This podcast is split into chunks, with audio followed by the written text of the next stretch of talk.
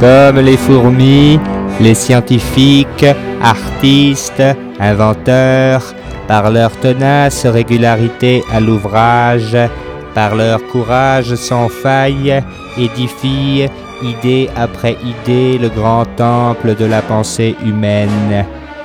Il est des explorateurs de l'esprit et du savoir que la gloire ne prend pas en son sein. Ces hommes et femmes que l'histoire ne nommera jamais, nous leur redonnons rang et honneur dans les oubliettes de l'oubli.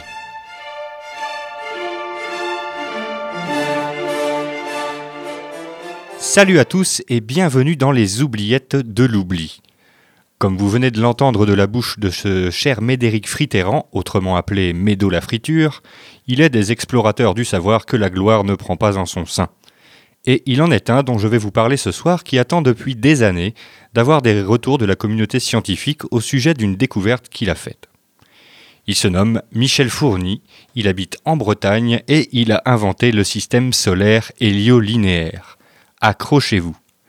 L'héliolinéaire, qu'est-ce que c'est? Eh bien, c'est vachement compliqué à comprendre et pour ce faire, Marc et moi avons dû sauter un paquet de repas. Tellement d'ailleurs qu'au bout d'un moment, c'est en état de jeûne avancé et lorsque nous faisions notre huitième sortie de corps en deux jours, que nous avons pu observer dans une bienveillante légèreté nos enveloppes physiques décharnées s'exclamer dans un même souffle Bon sang, mais c'est bien sûr, c'est aussi simple que ça Et oui, et en même temps, pas du tout, et en même temps, si, euh, en même temps, on n'y comprend rien parce que franchement, c'est tordu. Et bien voilà. Avant de présenter le système héliolinéaire, il convient de rappeler ce qu'est le système héliocentrique, autrement appelé système de Copernic, du nom de son inventeur Nicolas Copernic, qui en plus de n'être franchement pas la moitié d'un con, était un astronome, et polonais en plus, ce qui redore un peu le blason des astronomes. Le système héliocentrique, c'est le système qui considère la Terre et les autres planètes de ce même système comme gravitant autour du Soleil. Bon, il n'en a pas toujours été ainsi, rappelez-vous, mais aujourd'hui on considère que c'est celui qui convient, d'autant plus qu'on a mis un paquet de fric dans des télescopes pour prouver que c'était vrai, au lieu de remédier à la fin dans le monde avec ce même pognon. Alors on se doit d'avoir raison quand même, ça fait mieux. Eh bien, le système héliolinéaire ne considère plus le Soleil comme le centre du système, mais plutôt l'axe Terre-Soleil comme étant le seul référentiel intéressant, avec, je cite, l'axe du temps, qui relie les centres de la Terre et du Soleil, et sa perpendiculaire appelée axe céleste. Ce système dans lequel Michel Fourny reporte tout un tas de droites et de mesures ne s'oppose pas au système copernicien, au contraire.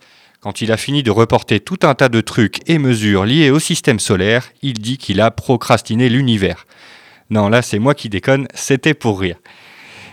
S'il vous plaît. Mais quand il a reporté tous ces machins, et voyez comme je reste précis sur les termes, eh bien il retombe sur le système copernicien, le bougre. Son système serait un système complémentaire, en somme, un changement de référentiel. Et oui, c'est dur à suivre, c'est dur à suivre. Mais pourquoi faire alors, puisqu'il explique les mêmes choses? Eh bien, Bonne question, cher auditeur, et je vous prie, et je te prie de bien vouloir décoller ton oreille du poste et de regarder la route, car tout le monde va droit dans le fossé. C'est pour comprendre et expliquer le mouvement des oiseaux migrateurs. Et c'est même en observant les hirondelles qu'il a eu l'idée d'inventer un système qui lui permettrait de comprendre la rotation de la Terre, qui elle-même lui permettrait d'expliquer le mouvement des oiseaux migrateurs. Et ça a l'air franchement bête comme ça, mais c'est de la démarche scientifique de haut vol, de celle qu'on ne vous apprend même pas au lycée tellement c'est dingue. Faire un postulat puis inventer un système qui permet de valider ce postulat qui fait que le système est valide. En gros, j'ai envie de monter sur mon toit pour changer une ardoise cassée, mais je ne sais pas comment. Eh bien, j'invente un truc pour monter dessus, et si je me suis pas cassé tous les os et qu'en plus j'ai réussi à escalader le toit, j'aurais inventé l'échelle à réparer les ardoises. Je suis désolé, j'ai trouvé que ça comme explication. Marc avait un truc plus intéressant à proposer qui illustrait ça bien mieux que moi, mais c'est ma chronique. Mais dans tout ça, qu'a-t-il prouvé, ce cher Michel, au bout du compte? Eh bien, le système solaire héliolinéaire permet de démontrer que les hirondelles, au lieu de parcourir des milliers de kilomètres pour aller en Afrique tous les ans, ne bougent pas. C'est plutôt la Terre qui bouge en dessous. Les hirondelles n'en foutent pas une en fait. Elles volent pour compenser l'effet de rotation de la Terre sous elles et rester au plus près du Soleil et de la chaleur, ces grosses feignasses. Moi qui pensais qu'elles voyageaient pour chercher l'endroit de la Terre le plus proche du Soleil.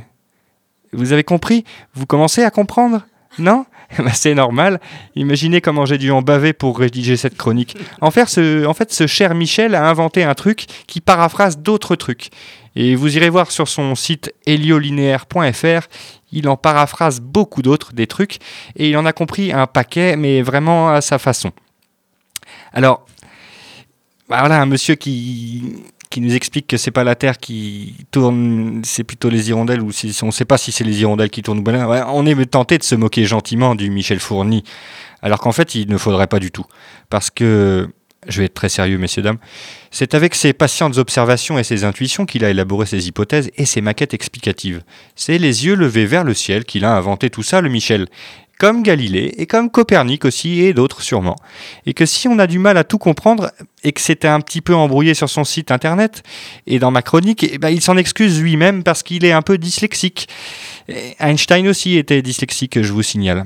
Alors je ne les compare pas, non, mais tous ont en commun le même émerveillement originel qui leur ont permis de, mettre leur curiosité en modèle. Pardon. Alors avant de juger, faites donc la même chose sous les mêmes étoiles qu'eux, au lieu de regarder la même télé que tous les autres, alors à la prochaine, un peu moins con et un peu plus curieux.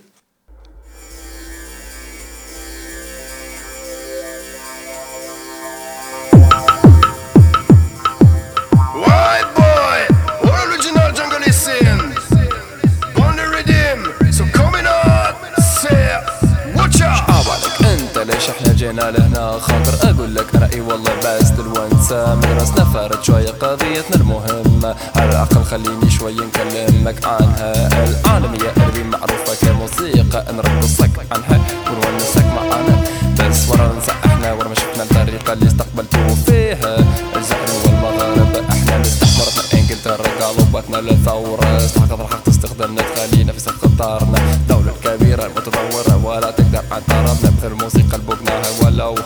Sit the